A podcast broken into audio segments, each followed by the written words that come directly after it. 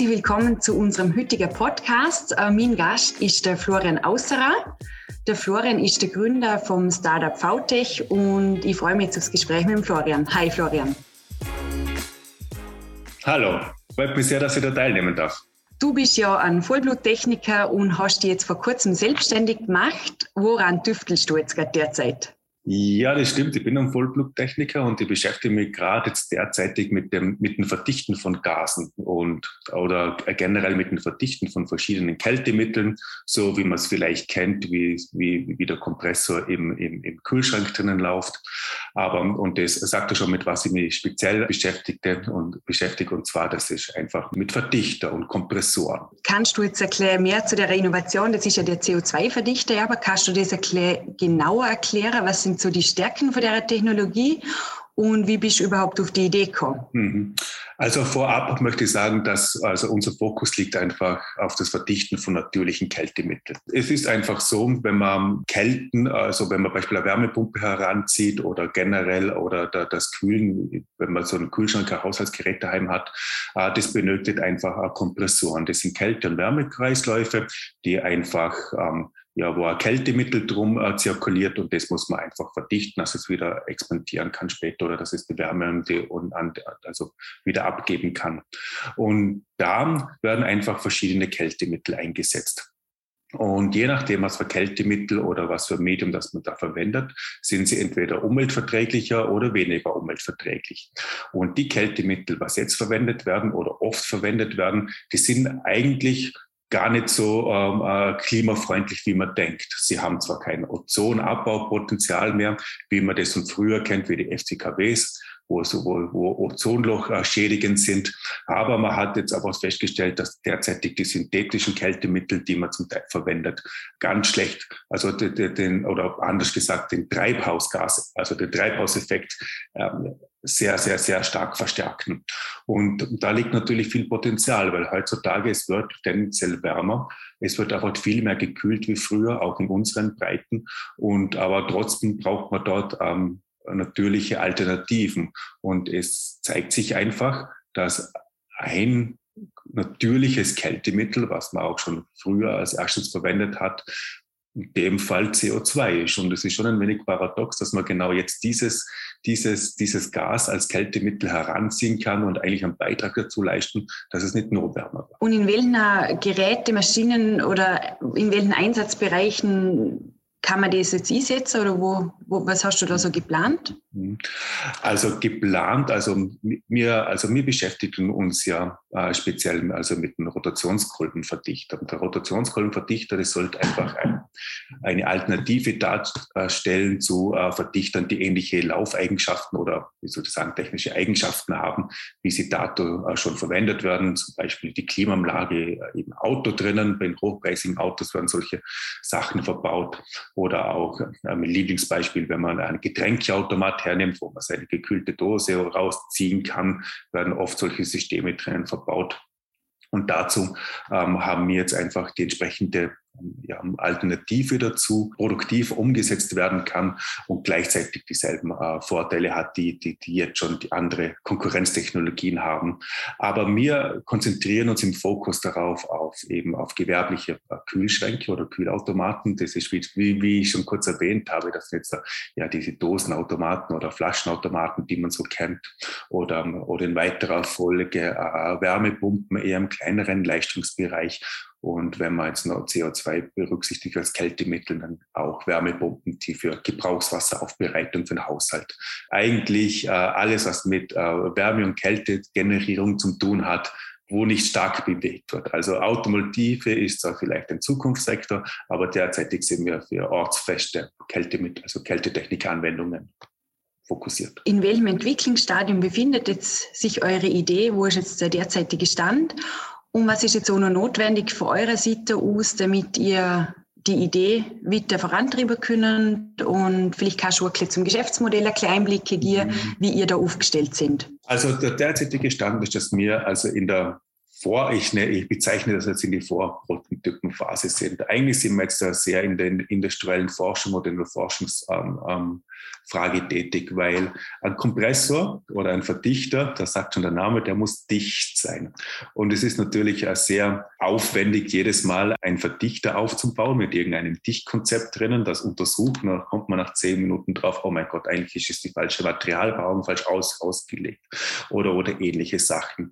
Und aus dem Grund haben wir uns darauf ähm, ähm, ist, ist, unser Weg folgender, dass wir einen sogenannten äh, Modellversuch aufgesetzt haben, gemeinsam mit Research und Dortmund und, und der Fachhochschule, wo wir quasi Materialbauungen schnell und effizient schon vorab in einem Modellversuch testen können. Das hat einfach den Vorteil, dass man dort ähm, ja, diverseste Materialbauungen oder Materialbauungen, die auf den ersten Blick gar nicht so intuitiv sind, auch effektiv testen kann.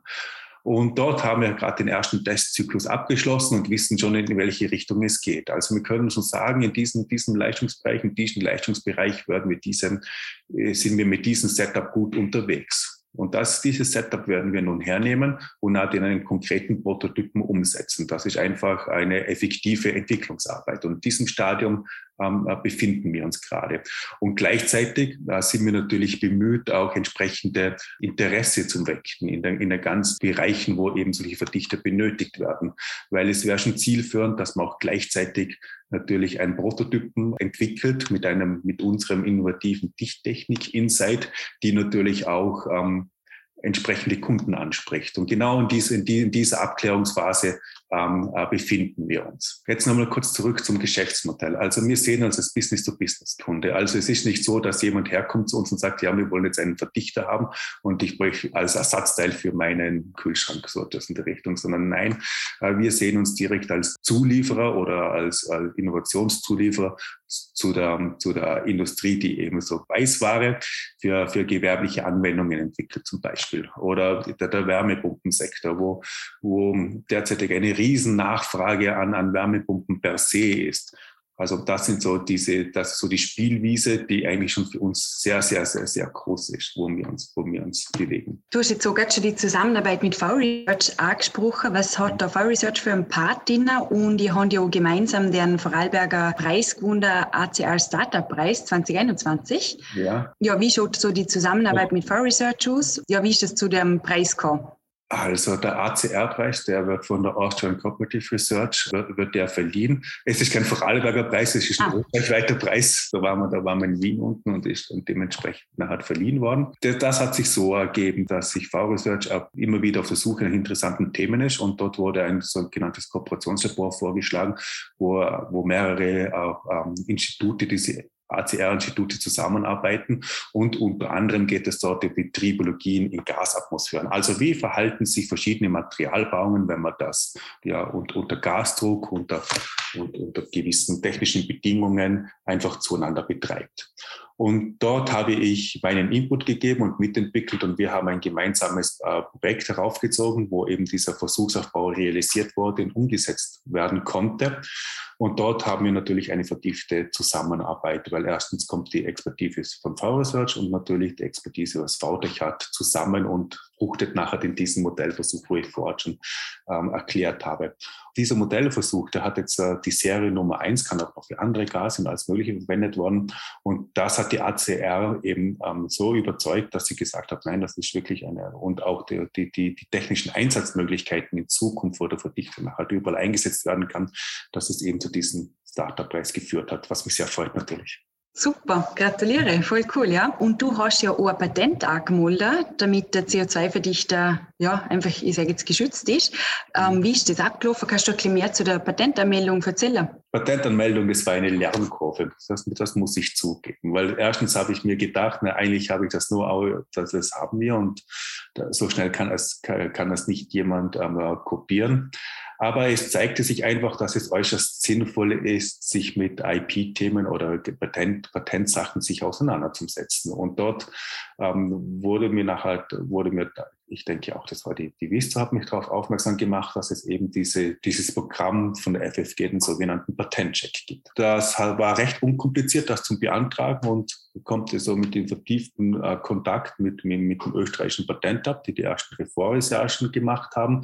Und es zeigte sich, dass doch, also dass dass, also dass der Kern der Innovation. Also der Rotationskolbenverdichter selber ist ja nicht neu, aber der, der, die, die Umsetzung von diesem Material Konzept, die, die, die, die, Applikation, die Umsetzung und die Aufbringung, dass die doch einen, einen innovativen, schützenswerten Kern drinnen hat. Das war mir gar nicht so bewusst vorab. Im Rahmen des Patentchecks und da bin ich halt, werden auch Mittel zur Verfügung gestellt, mit dem, ähm, um, um das mit dem Patentanwalt gemeinsam weiter zum Ausarbeiten. Es war viel anstrengender, als ich, als ich mir das vorgestellt habe. Also Punkt okay. Nummer eins. Und, und ich habe das äh, sehr unterschätzt unterschätzt, aber im, im, im Nachhinein, wenn man sich nochmal so wirklich im Detail mit der eigenen Innovation, was im Kopf da drinnen ist, und das zwar auf die ersten im Businessplan ein bisschen offensichtlich ist oder in die ersten Versuche so ein, eingliedert, aber das nicht wirklich so zum Beschreiben, dass es ein schützenswertes, erfinderisches, neues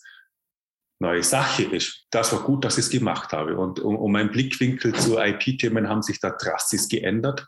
Auch wenn man, wenn man sagen darf, wenn man Gespräche mit, in, mit, mit Investoren äh, führt oder mit möglichen Investoren, lassen wir das so sagen, dann kommt immer mal erstens die Frage, hey, halt mal, die Idee ist zwar super, aber darfst du es überhaupt machen, weil gehört es überhaupt dir oder hast du irgendwas oder ist es in irgendeiner Art und Weise geschützt?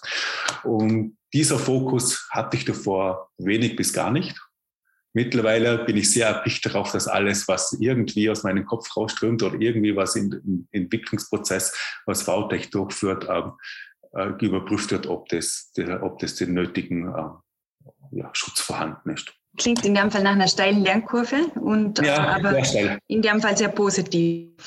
Ähm, ja, du hast ja den Sprung in die Selbstständigkeit gewagt. Was war für dich da ausschlaggebend und was, was hat dir auf dem Werk geholfen? Im Laufe meiner Tätigkeit als äh, Tribologie habe ich eben viel mit verschiedenen technischen Systemen zu tun gehabt und unter anderem habe ich mich mit anderen Verdichtungsprinzipien äh, Prinzipien einfach beschäftigt. Und nachdem ich einfach ein neugieriger Mensch bin und hin und wieder über verschiedene Sachen einfach drüber stolpert, bin ich eben auf dieses, auf dieses Prinzip gestoßen und dachte mir, warum wird das eigentlich nicht umgesetzt? Und, und dann habe ich mir quasi aus, aus der Luft und der Laune raus, habe ich mich ähm, mal dafür interessiert und dann mal mir eine Marktrecherche oder angefangen habe ich eigentlich einen Businessplan zu schreiben. Und, und im Zuge dieser, diese, als ich, als ich das geschrieben habe und den ersten Leuten, mit den ersten Leuten damit ähm, äh, gesprochen habe, ja, auch, auch mit dem äh, Gründerzentrum von Wisdom, war eigentlich recht klar, ja, das ist eigentlich eine, eine gute Idee, man sollte das probieren. Und jetzt ist es, dann, dann muss man halt irgendwann einmal selber mal den Entschluss fassen, ja, ähm, man hat eine Idee, ist andere Leute sehen auch das Potenzial, probiert man es eben aus oder nicht. Und damals war ich eben, ja, habe ich mit, war die Überzeugung da, nein, das, das probiert man jetzt. Und so, also so war es eigentlich. Genau, und dann einfach gewagt sozusagen, oder? Genau. Mhm. Wie schätzt du allgemein, also Vorarlberg als Boden für andere Gründerinnen und Gründer ein? Prinzipiell, diese Frage habe ich mir schon oft vorgestellt. Ich selbst habe ich jetzt da oder vielleicht viele anderen haben mehr Know-how zum Wissen, was eigentlich alles ähm, äh, möglich ist. Ähm, natürlich wird, wird viel darauf hingewiesen. Natürlich gibt es die vielen, die vielen Institutionen, wie zum Beispiel die Vista oder die Wirtschaftskammer, die einem da beratet und unterstützt. Aber ich, ich denke, und wenn man jetzt da als ehemaliger ähm, ja, quasi Mitarbeiter von VWS und, und, und, und von einer Fachhochschule Schule kennt man einfach die, die, die Leute und hat Zugang zu den entsprechenden äh, Laboratorien, was sicherlich auch so ist, wenn jemand eine HTL oder sonst irgendetwas macht. Aber oft, oft stelle ich mir halt die Frage, was ist, wenn jemand anderer, ähm, äh, der jetzt weniger Zugang zu diesem, zu diesem Hochschul- oder, oder schulischen Bereich hat, ähm, wie kann der dann diesen Prototypen äh, einfacher umzusetzen. Also, dies, also, also es, ist, es ist viel vorhanden, aber oft denke ich mir, es, es wäre einfacher, es fehlt so etwas wie eine, wie eine, wie, wie, wie eine Open Innovationswerkstatt, wo, ein, wo andere Leute auch ihre Sachen nochmal zusammenschrauben können. Aber sonst finde ich den Boden sehr gut. Man, man ist sehr gut eingebettet. Es werden viele, viele Sachen stehen zur, zur Verfügung. Kann man nur empfehlen, das eigentlich zu probieren. Also, also, also von der Unterstützung her mangelt es von keiner Seite her.